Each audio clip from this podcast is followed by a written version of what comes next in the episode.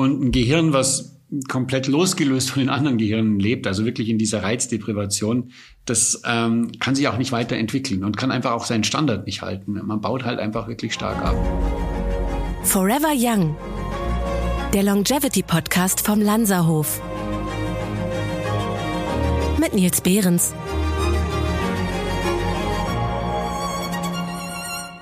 Wenn man an das Ziel denkt, länger besser zu leben, dann kann ich mir keinen größeren Gegenspieler vorstellen als das Thema Demenz.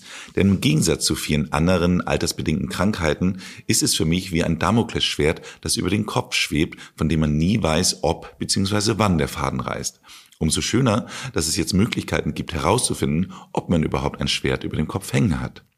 Professor Dr. Stefan Lorenzel ist ein renommierter Neurologe und Palliativmediziner, der sich insbesondere auf neurodegenerative Erkrankungen spezialisiert hat.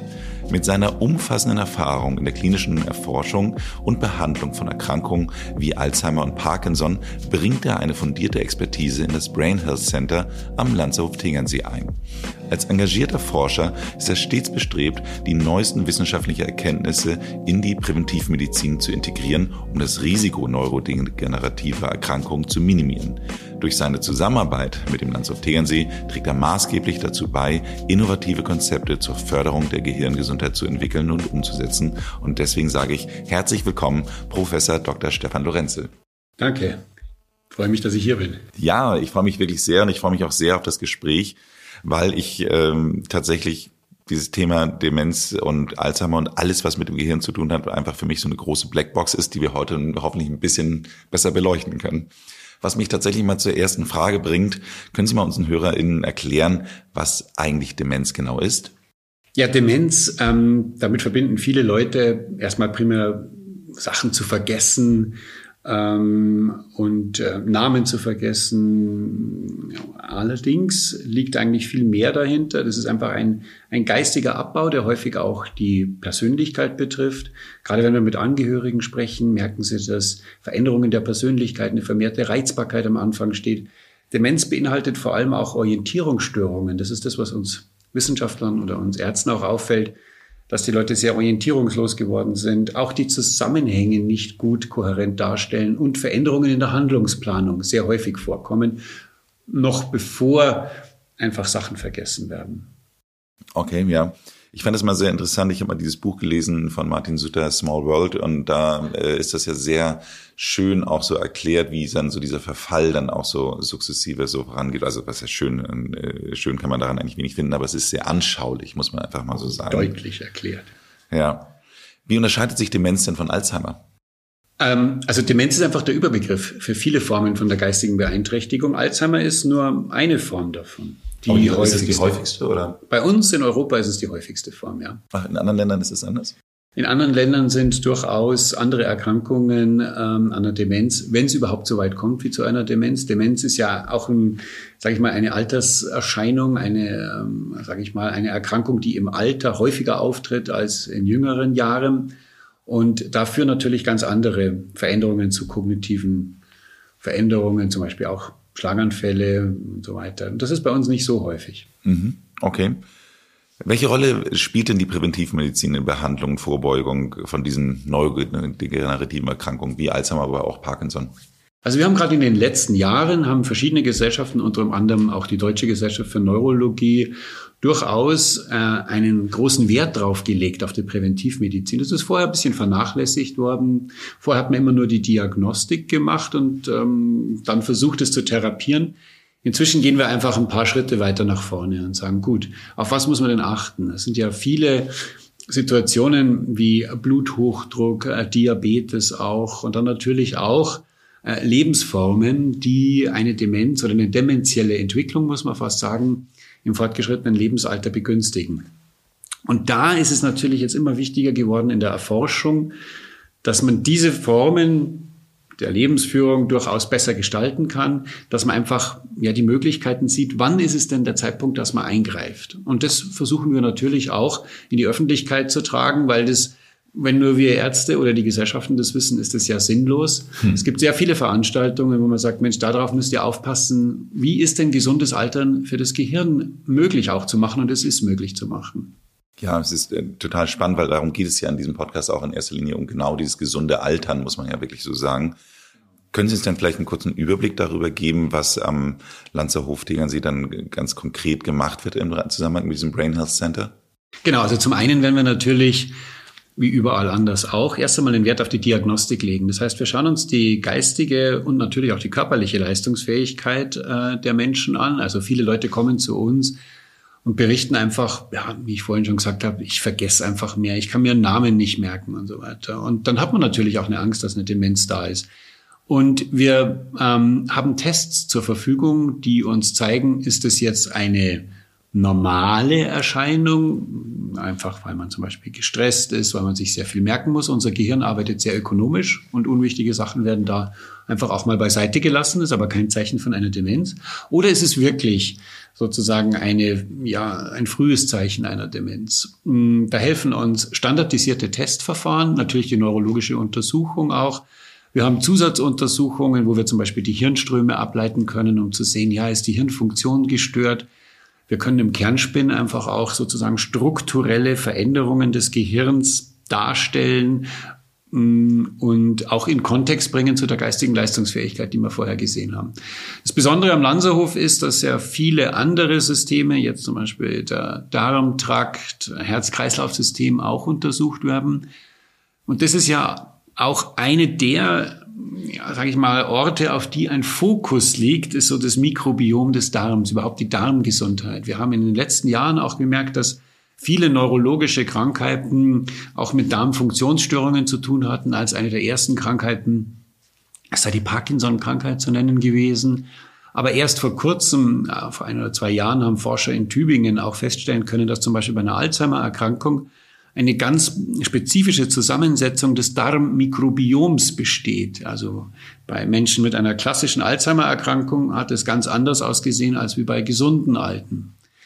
Und das gibt uns natürlich einen Hinweis darauf, dass man sagt, naja, es ist wichtig, da nachzuschauen, ja, wie sind diese Zusammensetzungen, wie sind die Blutwerte auch, ja, um da auch mögliche Modifikationen daraus ableiten zu können. Und da ist es auch wichtig, dass wir, Sie haben es vorhin eingangs schon erwähnt, auch mit aktuellen Ergebnissen der Forschung arbeiten, aber auch mit Forschungsinstituten, gerade an den Universitäten zusammenarbeiten. Ich habe jetzt ganz viele Fragen, ehrlich gesagt. Deswegen ich äh, möchte das Thema Darm jetzt nicht unter den Tisch fallen lassen, möchte aber ein Stück weiter vorne anfangen. Ich habe noch so diesen Film Ghostbusters im Kopf, den allerersten. Da sah man so einen Menschen, der dann irgendwie so eine riesige, wie so eine Pusteblume, äh, so, ein, so ein Ding auf dem Kopf hatte, wo so alle Gehirnströme von abgemessen werden. Wenn Sie sagen, so wir haben so Tests, dann habe ich gerade so dieses Bild vor Augen. Ähm, vermutlich aber, weil Sie sagen, es gibt so standardisierte Tests, das klingt fast eher nach einem Fragebogen, oder? Was ist das? Genau, das sind Fragebogentests, ähm, standardisierte Fragebogentests und aber auch ja, es ist nicht so wie ein Fragebogen, sondern es sind so Computer-based Tests, also Reaktionsgeschwindigkeit, Auffassungsgabe. Die macht man auf dem iPad oder? Genau, die okay. macht man auf dem iPad. Die haben wir auch. Also das Wiener Testsystem, damit gibt's äh, Verfahren, die zur Frühform einer Demenz auch Auskunft geben können oder kognitiven Veränderungen. Ähm, wie gesagt, wo man aber auch so Handlungsplanung ähm, ganz gut untersuchen kann. Weil wie gesagt, Demenz ist nicht einfach nur vergessen. Also landläufig heißt Demenz, ich vergesse einfach was, ist aber nicht. Ja, die Frühformen wie ich eingangs schon erwähnt habe, sind einfach Handlungsplanung, auch Persönlichkeitsveränderungen. Und das fragen wir eben auch mit diesen Tests ab. Ja, total interessant. Ich finde ja dieses Thema Vergessen, ich hatte das auch schon mal in einem anderen Interview hier festgestellt, dass es auch häufig was mit dem Thema äh, Informationsmenge äh, und Einsacktiefe, äh, glaube ich, war die Formulierung, äh, da auch verbunden war. Weil natürlich, wenn man früher sage ich mal sowas, wenn, wenn wir uns jetzt kennengelernt hätten, oder und tun wir ja auch, dann ich danach aber jetzt irgendwie auch die ganze Woche keine neuen Personen mehr kennenlerne, ist natürlich die Möglichkeit, dass diese Begegnung sich besser einsackt und, und eben halt verfestigt und ich nochmal über das Gespräch nachdenke, eine ganz andere. Jetzt ist die Wahrheit, dass ich hier rausgehe, wahrscheinlich dann äh, telefoniere, E-Mails mache, neue Leute kennenlerne und keine Ahnung was. Und dadurch natürlich die, die Möglichkeit sozusagen der Verarbeitung des Gespräches auch eine andere ist. Genau. Es ist ja, dass viele Leute haben eben Angst an Demenz, weil sie Sachen vergessen. Und wie ich schon gesagt habe, unser Gehirn arbeitet einfach unglaublich ökonomisch. Und das, was jetzt nicht wichtig erscheint, wird wirklich beiseite gekehrt. Man kann sich an vieles dann wieder erinnern. Und die Informationsflut, deren wir heute ausgesetzt sind, auch gerade die Kurzlebigkeit von vielen Informationen, die ist natürlich für ein Gedächtnistraining nicht besonders äh, hilfreich. Also äh, wichtige Sachen, die man früher gemacht hat, so wie mal lesen oder auch sag mal, Brettspiele oder Kartenspiele oder überhaupt so die Gemeinschaft zu suchen, das sind alles ähm, Formen, mit denen man einer Demenz auch begegnen kann, gerade auch im höheren Alter oder ich sage jetzt mal, man muss ja im mittleren Alter damit schon anfangen. Und mit diesen Informationsfluten, die uns auch ein bisschen nicht so sehr in die Gesellschaft integrieren, ähm, die auch, sage ich mal, die kann man auch alleine zu Hause irgendwo machen oder am Abend, ähm, das fördert natürlich die Gehirnaktivität nicht besonders. Da geht nicht viel kaputt und so weiter. Gell? Aber für ein, für ein Training ist es natürlich nicht gut. Und so wie unser Körper trainiert werden kann und sollte, damit er auch gesund altert, muss auch unser Gehirn trainiert werden. Und da gibt es eben verschiedene wirklich gut etablierte Methoden, ähm, die man äh, täglich durchführen sollte damit man auch wirklich Leistungsfähigkeit bleibt im Alter. Und gesundes Altern für das Gehirn ist einfach auch möglich. Ja. Sie haben ja eine kleine Liste hier auch mal im Vorwege gegeben über die Risikofaktoren, die grundsätzlich eben halt ähm, für neurodegenerative Erkrankungen eben halt da sind. Und da finde ich einen Punkt, mit dem ich mich auch schon mal mit äh, Nina Ruge unterhalten habe, ist zum Beispiel das Thema Schwerhörigkeit. Und ähm, wollen Sie da vielleicht mal zu sagen, warum das so ist? Ja, also Schwerhörigkeit bedingt natürlich zum einen, dass der Informationsfluss von außen an unser Gehirn einfach vermindert ist. Also der Reizfluss, unser Hören ist ja ein extremer Reiz für unser Gehirn. Und ähm, gerade beim Podcast ein sehr gutes Thema, ja. genau. Und es ist aber auch so, dass ich sage jetzt einmal, ähm, das Hören bestimmte Bereiche natürlich im Gehirn reizt. Also nicht nur, dass unsere die Hörwahrnehmung aufgenommen wird und im Gehirn verarbeitet wird, sondern über diese Verarbeitungswahrnehmung werden auch andere Bereiche, also gerade im Gedächtnis, aber auch in der Gehirnoberfläche, am sogenannten Cortex, immer wieder gereizt, weil ich die Eindrücke natürlich verarbeite und sage, ah, diese Vogelstimme könnte dahin gehören und so weiter. Wenn das alles wegfällt, fallen natürlich ein ganz großes Potenzial an Reizen auch weg. Und das ist eine wirklich eine Reizdeprivation, die wir dadurch erleben. Und deswegen ist es so wichtig, auch wenn man es immer als lästig empfindet, wenn man eine Hörminderung hat, dass man wirklich auf Hörgeräte zurückgreift. Ja, ich hatte das auch in dem Zusammenhang mal in einem anderen Gespräch gelernt, dass auch insbesondere solche Dinnergespräche äh, oder Cocktailparty, dass das so der Zehnkampf fürs Gehirn ist. Und ähm, da kennt man das ja auch tatsächlich von so älteren Leuten, die dann einfach wirklich so zwar am Tisch mitsitzen, aber eigentlich nicht mehr richtig aktiv teilnehmen und man dann irgendwie sie aktiv mit einer etwas lauteren Stimme dann manchmal erst ins Gespräch integrieren muss, weil sie sonst eher so auf Standby stehen.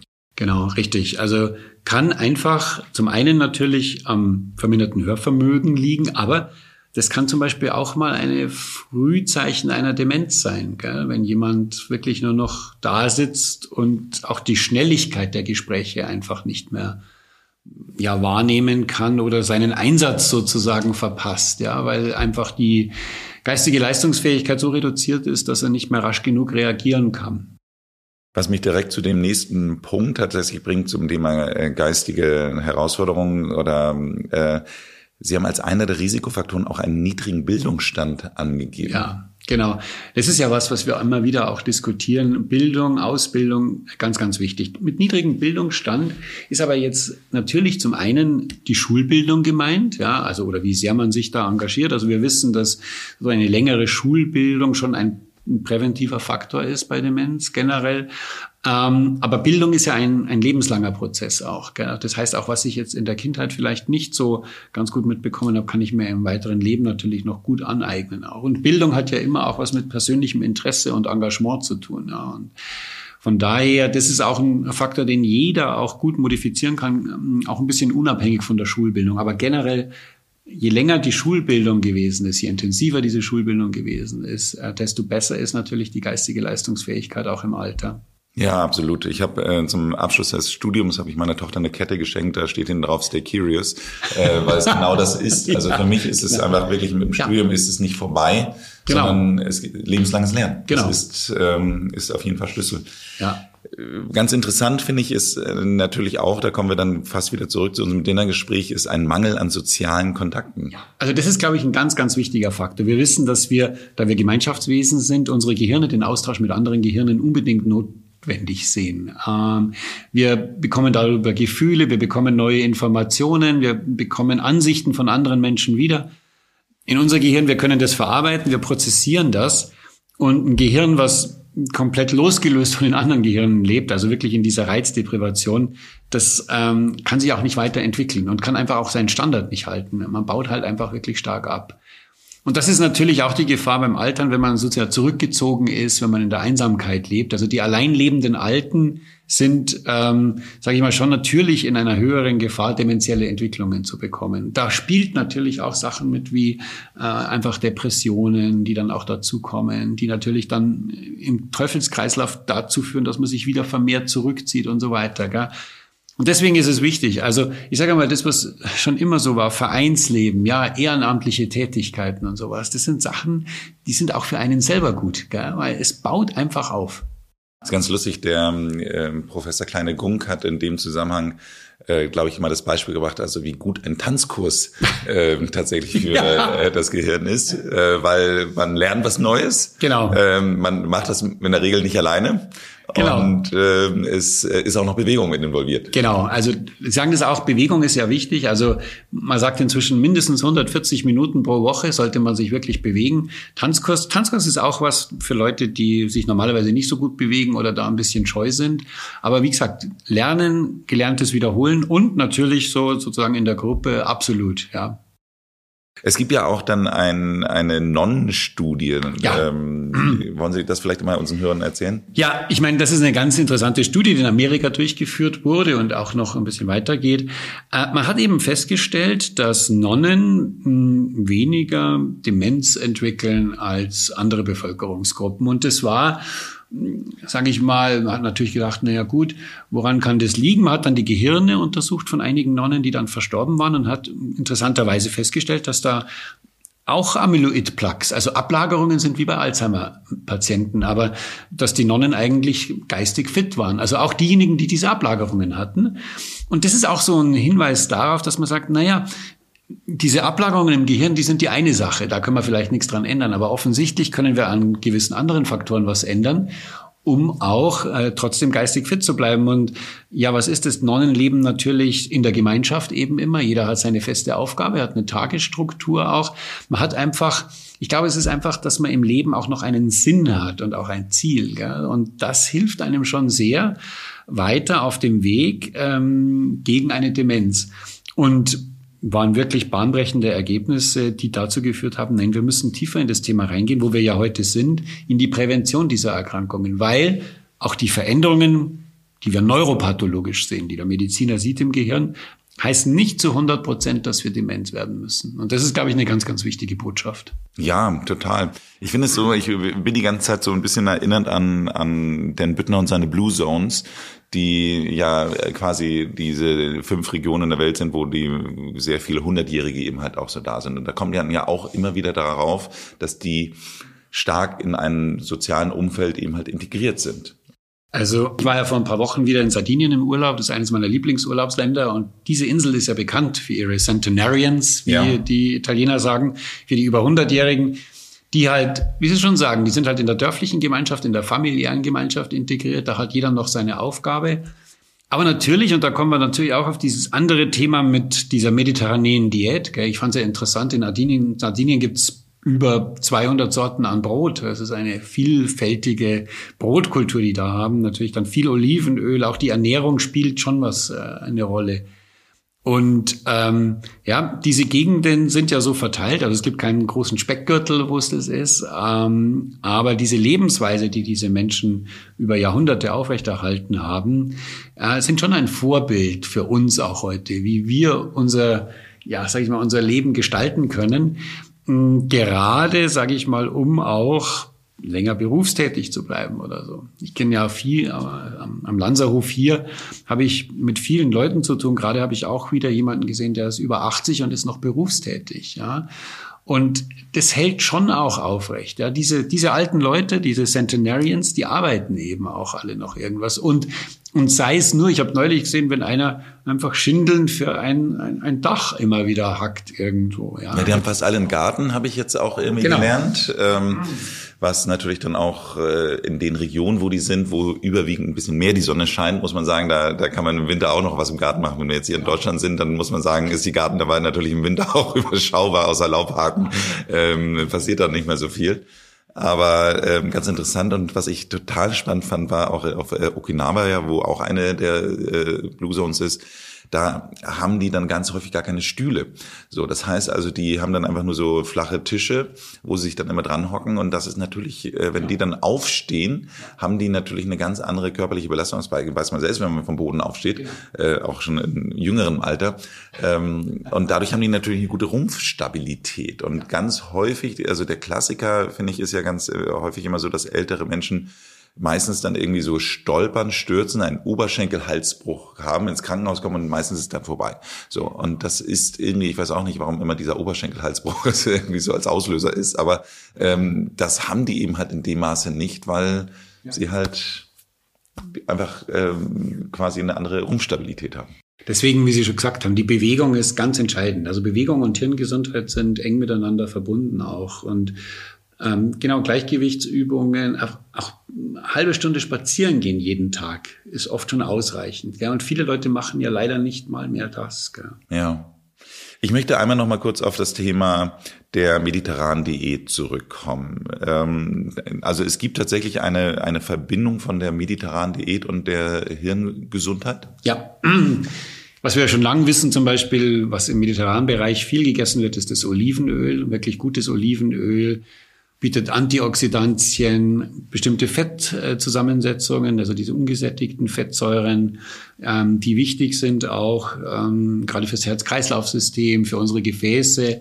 Das ist, glaube ich, ein ganz entscheidender Bestandteil. Dann, wie ich gesagt habe, also Brotsorten auch, ja, viel Brot oder Hülsenfrüchte. Die essen ja viele Hülsenfrüchte dort auch. Und das sind, äh, oder auch Nüsse.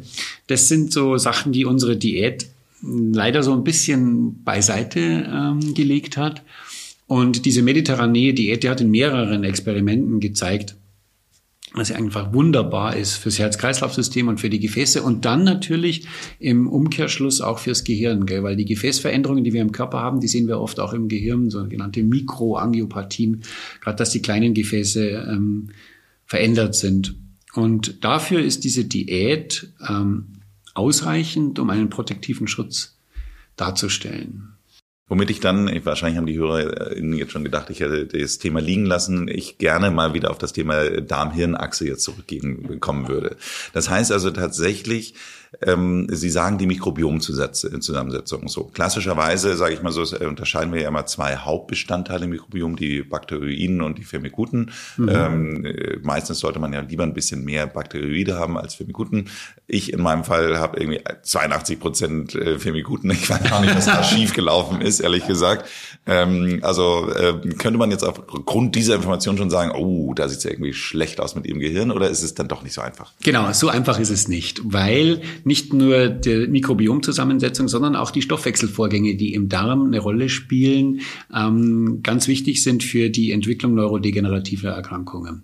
Also viele Studien vor zehn Jahren haben sich sozusagen nur noch das Mikrobiom angeguckt und merkt, okay, da sind die Zusammensetzungen anders als die und das könnte das und das bedingen. Inzwischen wissen wir aber völlig unabhängig auch noch von den Bakterien oder von dem Mikrobiom, was da herrscht, sind die Stoffwechselvorgänge, die im Darm ähm, möglicherweise durch das Mikrobiom auch noch ausgelöst oder verändert werden, auch ein ganz wichtiger Bestandteil. Also das Mikrobiom alleine kann schon ein Hinweis sein, aber Sie brauchen keine Angst haben, ja, äh, weil viele weitere Vorgänge da eine Rolle spielen. Ja, auch Darmmotilität spielt eine Rolle und solche Geschichten, was ja ein Faktor ist, der nicht unbedingt durch das Mikrobiom jetzt beeinflusst wird. Okay, das heißt aber grundsätzlich würden Sie sagen, dass eben, also man kann ja heutzutage auch einiges tun, um sein Mikrobiom positiv zu beeinflussen.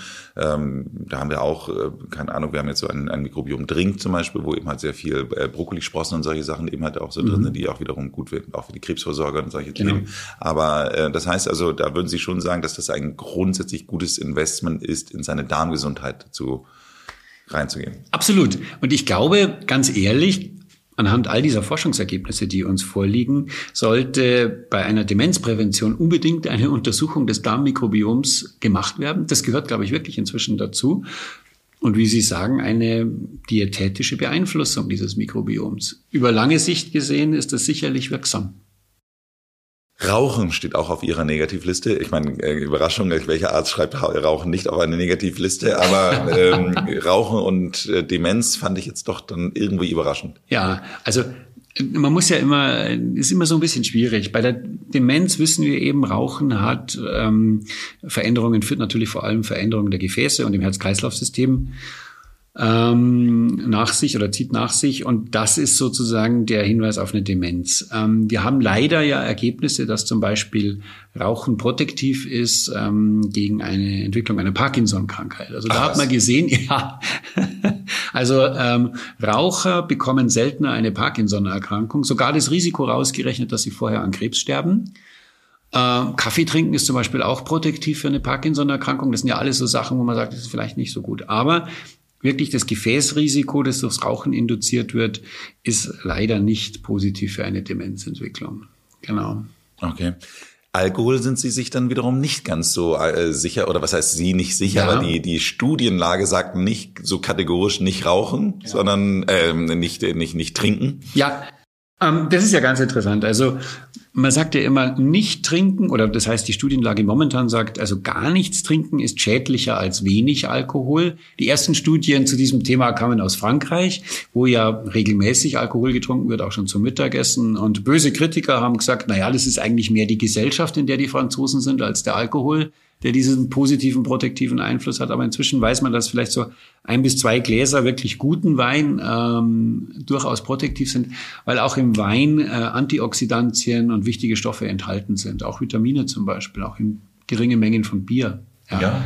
Also das ist wirklich so, dass man durchaus Alkohol genießen sollte. Ist ja auch ein Stückchen Lebensqualität, also gerade auch im Alter, aber in geringen Mengen definitiv auch protektiv. Ja, interessant. Also meine, meine Großtante, die ist auch 102 geworden und ähm, die hat regelmäßig ihr Glas Wein getrunken. Ja. Also von daher, das stimmt tatsächlich so. Muss es dann immer der Rotwein sein wegen des Resveratrols oder geht auch der Weißwein oder Rosé? Geht auch der Weißwein. Geht auch Rosé, geht auch ein bisschen Bier. Gell? Also das ist, äh, wichtig ist geringe Mengen Alkohol und in guter Qualität. Gell? Okay, ausgezeichnet. Also ich habe hier das Thema Hypertonie, also Bluthochdruck, ist auch noch mit da drauf. Sie hatten es gerade so ein bisschen, ähm, nee, Hypertonie haben Sie noch gar nicht erwähnt, aber äh, dann könnten Sie es jetzt ja tun. Naja, wie gesagt, es gibt ja neben der, wir haben vorhin gesprochen über die verschiedenen Formen von Demenz. Alzheimer-Demenz ist eine Form, aber es gibt auch eine mikrovaskuläre Demenz. Das heißt, es sind kleine mikrovaskuläre, man muss schon fast sagen, Infarkte im Gehirn, deren Summe dann über die Jahre natürlich auch eine geistige Einschränkung macht. Es ist nicht so wie beim großen Schlaganfall, wo man eine Halbseitenlähmung hat ähm, aber wie gesagt, ähm, durch das Anhäufen dieser Veränderungen im Gehirn kommt es auch zu einer dementiellen Entwicklung. Und da spielt natürlich der Hypertonus, aber auch andere hm, Formen, die die, die Gefäße schädigen können, wie Diabetes oder eben Rauchen, eine ganz große Rolle. Deswegen ist es wichtig, dass wir den Bluthochdruck gut einstellen. Ähm, viele Leute mit einer Alzheimer-Demenz haben auch Gefäßveränderungen im Gehirn oder eine vaskuläre Demenz und eine Alzheimer-Demenz, die kommen oft auch so ja, als Überschneidungsphänomene vor. Und daher sehen wir auch, wie wichtig einfach die Gefäßgesundheit ist. Habt ihr euch schon einmal gefragt, wie ihr eure Fitness und Vitalität auf das nächste Level bringen könnt? Wir haben die Antwort. Aminosäure Plus vom Lanzhof Lab. Dieses revolutionäre Produkt ist der Schlüssel zur optimalen Proteinsynthese, dem Grundbaustein für fast alle Gewebestrukturen in eurem Körper. Unsere einzigartige Formel enthält die acht essentiellen Aminosäuren in freier und kristalliner Form, die direkt vom Dünndarm aufgenommen werden. Das bedeutet, sie sind in nur 23 Minuten verfügbar, um eure Muskeln, Organe und sogar euer Immunsystem zu stärken. Aber das ist noch nicht alles. Aminosäure Plus ist nicht nur für Sportler ideal, es ist auch noch perfekt für Veganer, die oft Schwierigkeiten haben, alle essentiellen Aminosäuren aus ihrer Ernährung zu bekommen. Und mit nahezu null Kalorien ist es sogar förderlich für diejenigen, die ihren Blutzuckerspiegel im Auge behalten müssen. Das Beste daran, es kommt als Pulver, das ihr einfach in Wasser oder in unsere Stoffwechselshakes einrühren könnt. Und keine Sorge, der Geschmack ist dank natürlicher Aromen und zugesetzter Degalaktose absolut angenehm. Also, worauf wartet ihr noch? Bringt eure Gesundheit, Fitness und Vitalität auf das nächste Level mit Aminosäure Plus. Ihr erhaltet es jetzt unter shop.lanzerhof.com ich habe hier auch das Thema Schlaf mit auf der Liste. Und ähm, ich merke so, wie sich so manchmal so meine ganzen verschiedenen Podcast-Gespräche jetzt so, so ein bisschen zusammenfügen. So habe ich unter anderem von äh, Michael Feld, dem Schlafmediziner, wiederum gelernt, dass die Entgiftung des Gehirns eigentlich nur im Schlaf stattfinden kann, weil das Gehirn dann eben schrumpft und dadurch dann eben halt dann gewisse Stoffe abfließen äh, können. Jetzt vermute ich mal, dass da wahrscheinlich so ein Zusammenhang sein könnte. Absolut. Also äh, ein guter, geregelter Schlaf mit einer ausreichenden Schlaftiefe ist wirklich wichtig, wie Sie sagen, dass diese schädlichen Proteine, zum Beispiel Tauprotein oder Beta-Amyloid, wieder beseitigt werden können. Und da hat das Gehirn wirklich nur in den Schlafphasen ähm, eine Chance dazu. Deswegen ein gestörter Schlaf, ein ungesunder Schlaf, wo wir einfach keine tiefen Schlafphasen erreichen, ähm, trägt leider sehr, sehr wesentlich äh, zu einer geistigen Einschränkung oder zur Entwicklung von dementiellen Erkrankungen. Aber auch hier wieder Risikofaktor für Gefäß und überhaupt kardiovaskuläre Erkrankungen bei. Das ist immer alles so ein bisschen miteinander verwoben. Und natürlich sagt man heutzutage, also mindestens sechs Stunden Schlaf äh, sollte man haben, also sechs Stunden wirklich guten tiefen Schlaf, sechs bis acht Stunden ist das, was empfohlen wird. Manche Leute haben, es sind zwar acht Stunden im Bett, aber die haben dann einen, sage ich mal, nicht ausreichend Schlaf, Schlafapnoe, äh, was auch dazu führt, dass der Blutdruck in der Nacht wieder ansteigt und Veränderungen.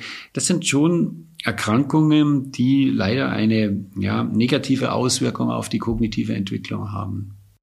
Aber würden Sie jetzt sagen, dass die Wahrscheinlichkeit, dass wenn ich jetzt immer meine bei mir sind es meistens mal sieben Stunden. Ich kriege immer von meinem Aura-Ring immer ein kleines Krönchen für meinen Schlaf. Ähm, das heißt also, wenn mein Schlaf gut ist und ich das auch gut und regelmäßig eben halt mache, dass die Ablagerungen in meinem Gehirn dann weniger sein würden? Ja, definitiv. Definitiver Zusammenhang. Genau. Ich äh, muss noch mal eigentlich wieder zu dem Anfang unseres Gespräches führen, weil ich ehrlich gesagt äh, merke gerade so, dass wenn ich mir jetzt so vorstelle, die Tests, mir geht es nochmal um dieses Thema Tests. Also wenn ich jetzt mich äh, komplett eben halt in Ihre Hand dann begebe, äh, ähm, würden Sie dann mir sagen können, um den Anfang des Gesprächs zu sagen, mit dem Damoklesschwert hängt eigentlich ein Schwert über meinem Kopf, äh, die Wahrscheinlichkeit, äh, die, die Schwertwahrscheinlichkeit. Also würden, könnten Sie mir, wenn wir alle Tests gemacht haben, meine Schwertwahrscheinlichkeit auch geben?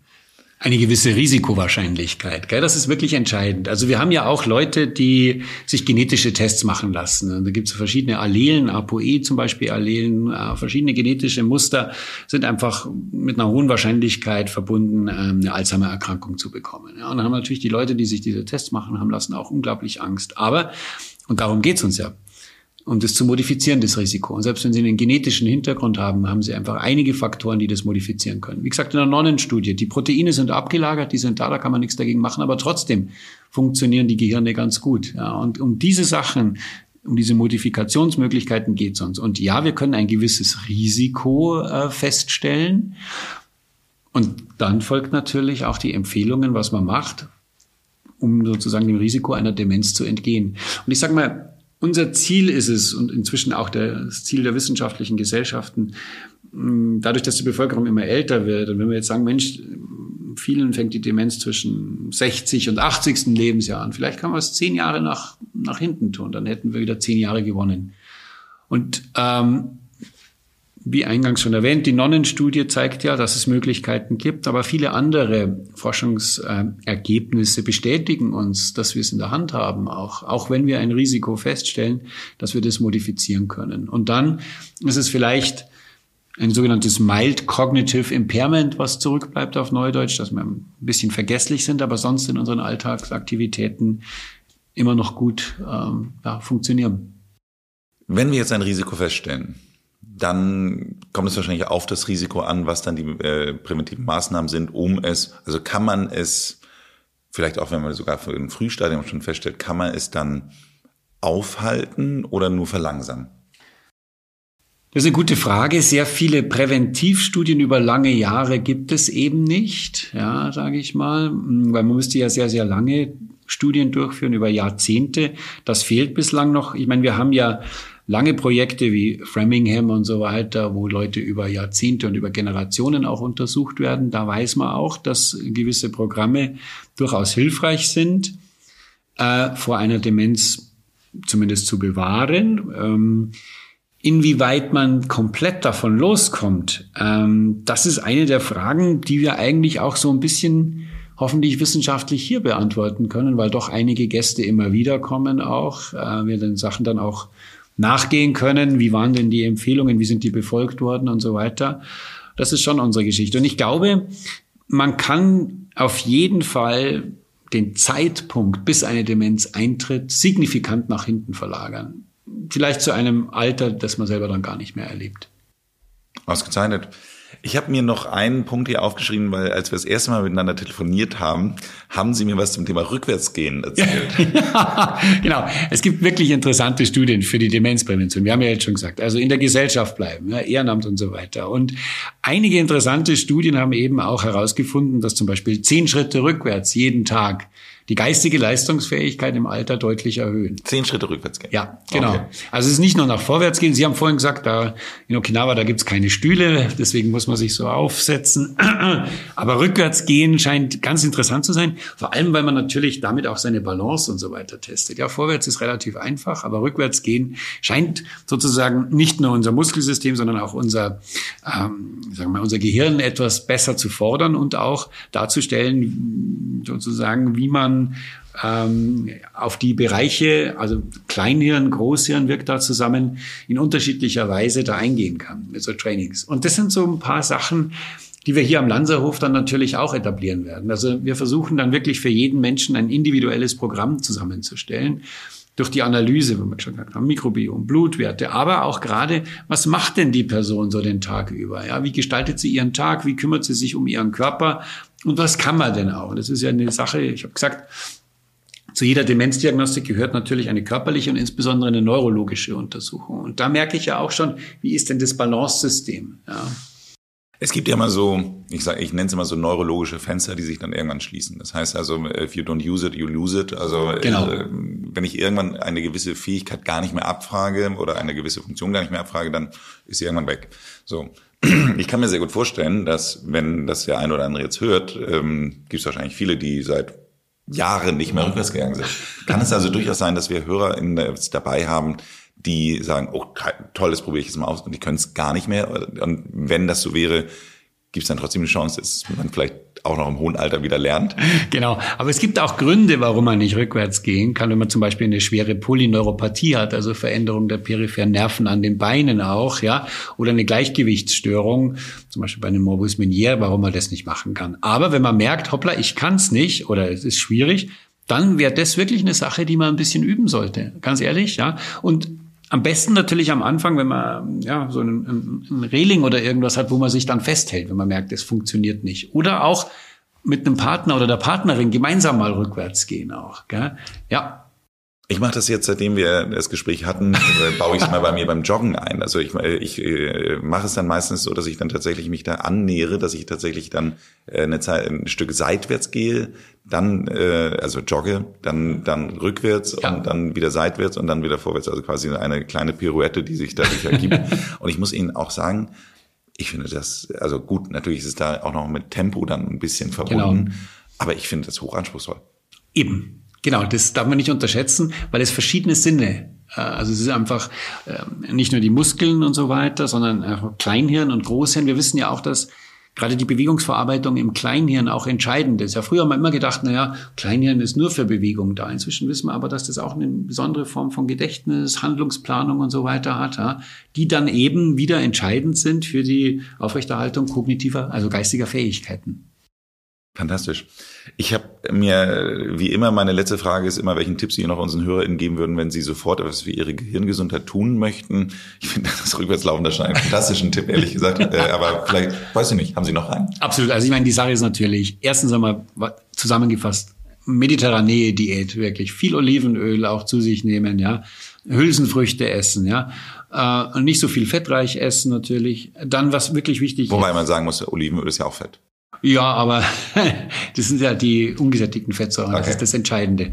Und dann auch dieses Leben in der Gemeinschaft, das ist ganz entscheidend. In der Familie oder in der Familie darüber hinaus, ja, Ehrenamt. Ähm, Vereinsleben, das ist ganz entscheidend für unsere kognitive Entwicklung. Auch wenn man manchmal denkt, es ist vielleicht langweilig, wenn ich jetzt bei meinen Vereinsleuten sitze und passiert jetzt nichts und wird nur geredet, aber auch nur dieses Gereden und dass man einfach das Reden von anderen Menschen wahrnimmt, ist ganz entscheidend, ja. Und dann Bewegung, Bewegung wirklich 140 Minuten Bewegung in der Woche. Ja, das ist sozusagen das Minimum. Und da reicht eine halbe Stunde spazieren gehen am Tag. Und dann baut man zum Beispiel ein bisschen Rückwärtsgehen ein. Ja, und wirklich Gymnastik ist wirklich gut, weil man Gymnastik natürlich auch seine, ja, seine Koordination etwas testet, seine Koordination prüft. Ähm, das machen ja viele ältere Leute inzwischen. Das ist sehr präventiv und sogar wenn sie Erkrankungen haben, zum Beispiel wie Morbus Parkinson, wenn die Leute Gymnastik machen, habe ich immer das Gefühl, sie brauchen weniger Medikamente. Bewegung ist überhaupt etwas, was bei vielen neurodegenerativen Erkrankungen uns hilft, den Verlauf deutlich zu verzögern und vielleicht bei der Demenz sogar so weit hinauszuzögern, dass man gar nicht bekommt. Vielen Dank für das Gespräch. Danke, gern geschehen. Haben Sie persönlich Angst davor, eine dieser Erkrankungen äh, auch zu bekommen, trotz Ihres ganzen Wissen oder vielleicht weil Ihre Sie also ein hohes Wissen haben? Ähm, nee, also ich habe ähm, darüber mache ich, man muss ich ganz ehrlich sagen, keine Gedanken, weil ich eigentlich relativ viel arbeite und hoffe, dass ich sehr lange arbeiten kann. Ich glaube, dass die Möglichkeit, längere Zeit im Beruf zu sein und sich auch mit anderen Menschen zu beschäftigen, eben ein protektiver Faktor davor ist. Und ähm, also an alle Diätvorschriften halte ich mich natürlich auch nicht immer. Ne? Aber ich mache es jetzt schon so ein bisschen mehr. Ja, jetzt bin ich Mitte 50 und gebe schon ein bisschen mehr Acht darauf, wie ich mich bewege, was ich esse und ähm, ja, dass ich so ein bisschen mehr in der Gesellschaft bin, also außerhalb meines Berufslebens auch. Also, aber ich habe eigentlich ähm, keine Angst davor. Ich sehe ja zwar, ich sehe zwar immer Menschen, also täglich Menschen mit einer Demenz oder anderen neurologischen Erkrankungen, ähm, aber ich glaube, ich merke auch oder ich lerne auch, ähm, was man vielleicht eben dagegen tun kann auch. Und ich würde auch Frühzeichen sicherlich äh, eher erkennen und dann natürlich entsprechende Maßnahmen vielleicht noch etwas stärker durchführen, als ich es bislang mache. Wenn euch diese Folge gefallen hat, dann hört euch doch auch mal die Folge Nummer 168 an. Jung bleiben ist Kopfsache mit Professor Dr. Kleine Gunk. Abonniert diesen Podcast, damit ihr keine Folge verpasst. Ansonsten würden wir uns auch sehr freuen, wenn ihr uns eine Bewertung bei Apple Podcast oder Spotify hinterlasst.